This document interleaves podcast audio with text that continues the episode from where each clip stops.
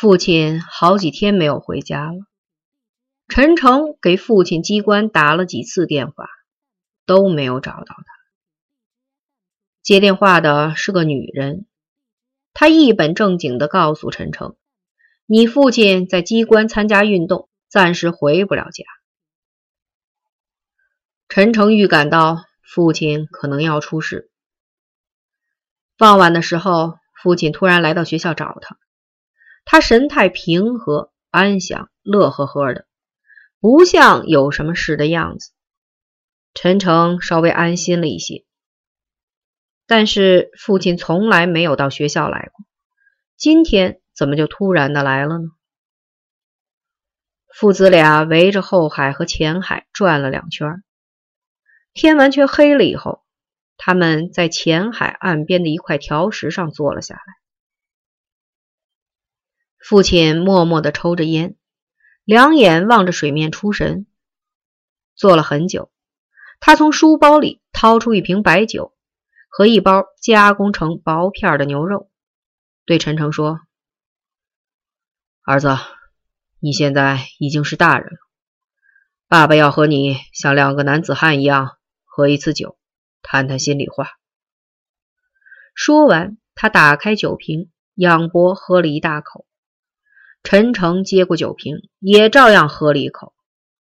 酒是辣的，吞进肚里，浑身发热，不一会儿脸就红了。但是酒并没有使他兴奋起来，他只是想哭。父亲从来没有对他这样慈爱过。儿子，我的罪名已经定了，两条：一是反党。五九年庐山会议处理彭德怀，我给中央写过信，为他鸣不平。二是生活方面的事，有人揭发我搞过十几个女人，是腐化堕落分子。搞女人我承认，但不是十几个，只有一个。机关造反派逼我说出他的名字，我没有说。已经害了人家了，不能再害得他无法生活下去。至于反党，我绝不能认这个账。党内许多高级干部对处理彭德怀的问题有看法，只不过他们不愿公开讲出来，而我却讲了。说完，他又不说话了，只是默默的喝着酒。酒喝完了，他站起身来。用力把空酒瓶扔进水中，酒瓶在水面上飘了一会儿，咕嘟咕嘟的冒了几个泡，沉到水底下去了。父亲笑了起来：“你看这酒瓶子，一根直肠子，灌满了水就得沉底儿。我们这些人也是直肠子，遇到事情不会打个弯儿，结果是吃了亏。”有的人一生都在作假，吹吹拍拍的，现在反而是走红吃香。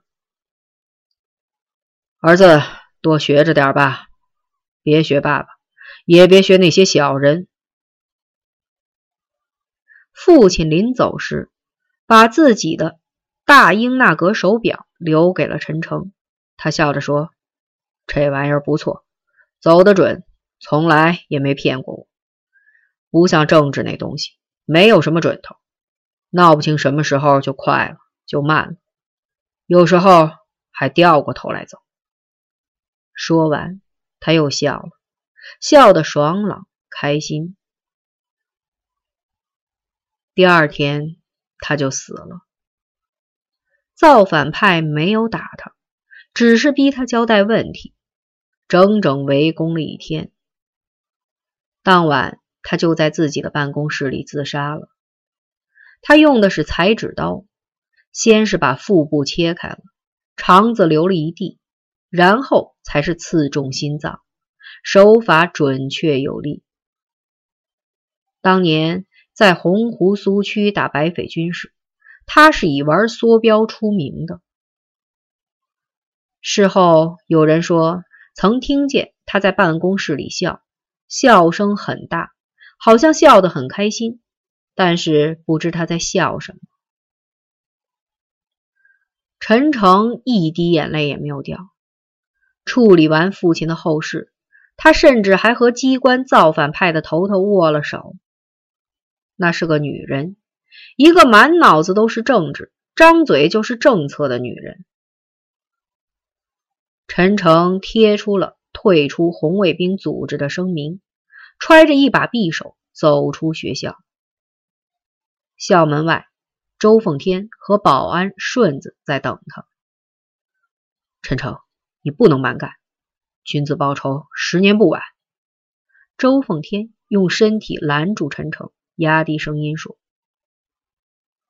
我自己的事，我知道怎么办，不用你管。”陈诚没看周凤天一眼，脸绷得紧紧的。看你是条汉子，我想管。周凤天又往前逼了一步，告诉我，陈诚，怎么帮你的忙？不用。陈诚侧开身子，绕过周凤天，头也不回的走了。晚九时，造反派的女头和一个女伴。走出了机关大门，他们推着自行车，边走边谈着。下了便道，正要骑上车子时，暗影中闪出一个人，拦住了他们。这个人眼睛里冒着火，手里紧握着一把明晃晃的刀子，说：“我父亲为什么会死？是谁逼的他？谁害的他？”女人惊恐的向后退着。声音颤抖的说：“小程，你冷静一点，他是自杀。打白匪的时候他怎么不自杀？过雪山草地几天吃不上两颗粮食的时候，他为什么不自杀？现在他都自杀了，到底是为什么？是谁陷害他，逼着他自杀的？你说，小程，你冷静一点，你父亲是畏罪。”女人的话还没有说完，从他的身后又闪出几条黑影，一把锐利的蒙古刀一下子就刺进了他的腹部。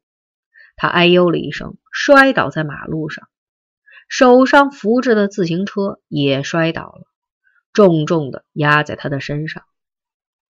女伴吓得惊叫起来，一把又粗又长的刮刀顶住了他的脸。你要敢叫唤，我戳烂你的舌头！二十年以后，陈诚仔细的研究了父亲的日记，才隐隐约约的猜到，那个女人就是父亲乱搞过的唯一的女人。他挺为父亲遗憾，竟搞了这么一个不是女人的女人。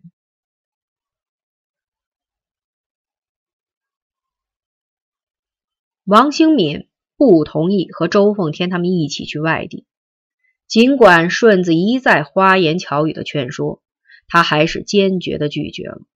我为什么一定要躲到外地去呢？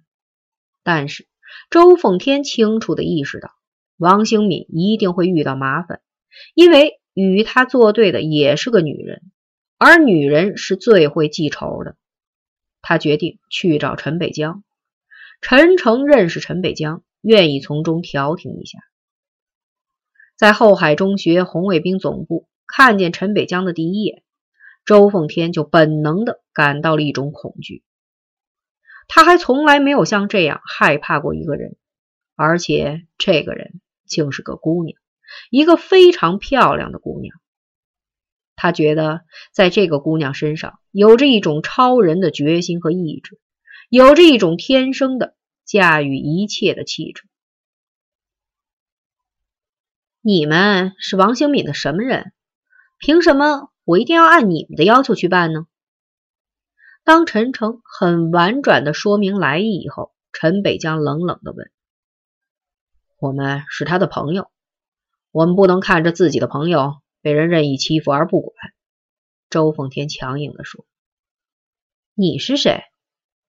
陈北江轻蔑的看了周凤天一眼，问：“周凤天，流氓头子，过去是，现在也是。你要干什么？来打架？来求你高抬贵手，放过王兴敏。是他让你来向我提出请求的吗？他并不想求你，是我，我求你帮个忙，因为我起过誓，一定保护好王兴敏。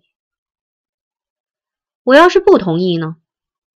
那我绝不会放过你。挺有意思的，请问你打算怎样报复？选择一种你最害怕的报复方式。你怎么知道我最害怕的是什么呢？因为你已经在王新敏的身上用过了。脱光衣服给男人看？不仅如此，还要干什么呢？周奉天犹豫了一下。咬咬牙，狠狠地说：“轮奸。”陈北江的脸上泛起一层红晕，他默想一下，然后用极为平常的语气缓缓地说：“你记住，我今天已经认识你了，以后我还要抓住你，然后打死你。”稍微停顿了一会儿，他又补充说。当然，在打死你之前，我希望能听到你的哭叫声。那好嘛，咱们两个人都发过誓了，是吗？周凤天的目光中透出一股杀机，像锋利的刀一样刺向陈北江。是的，我会遵守自己的誓言的。陈北江仍很平静，脸上没有一丝表情。那天天气很热，秋老虎发威，太阳发着狠的烧灼着大地，似乎地球上的一切水分都被它烤干了。但是当时在场的所有人都感到很冷，一股寒气从心底冒出来，冷得浑身发抖。陈诚抬头看着天上，一片看不真切的黑雾正掠过太阳。他认出来了，这片黑雾就是命运。